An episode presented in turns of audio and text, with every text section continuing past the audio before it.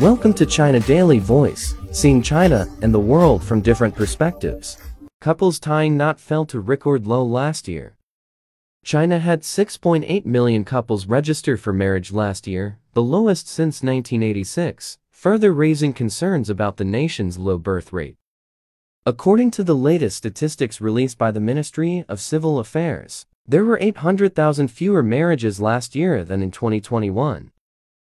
It is the ninth year that the number of marriages in China has declined since peaking at 13.47 million in 2013. In 2021, the number of marriages in China fell to 7.6 per million. In 2020, it was 8.1 per million, and in 2019 it was 9.7 million.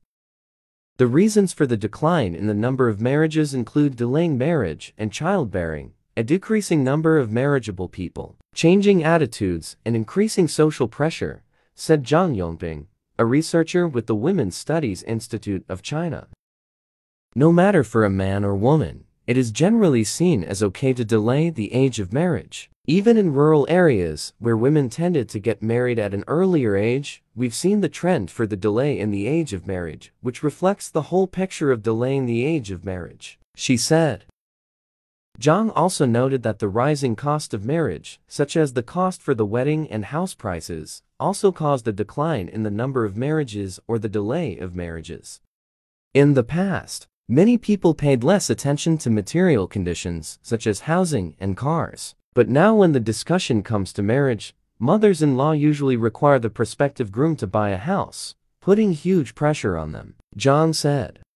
The fall in marriages has drawn attention since in most cases marriage is a prerequisite for having children, she said.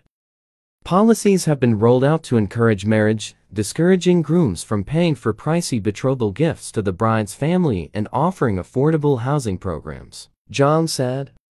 As the younger generation, mostly those born in the 1990s and 2002s, have grown up and worked in urban areas, received longer education, and face greater employment competition, it is more likely for them to delay marriage and childbirth, said Yang Jinrui, Deputy Director of the Population and Family Planning Department of the National Health Commission.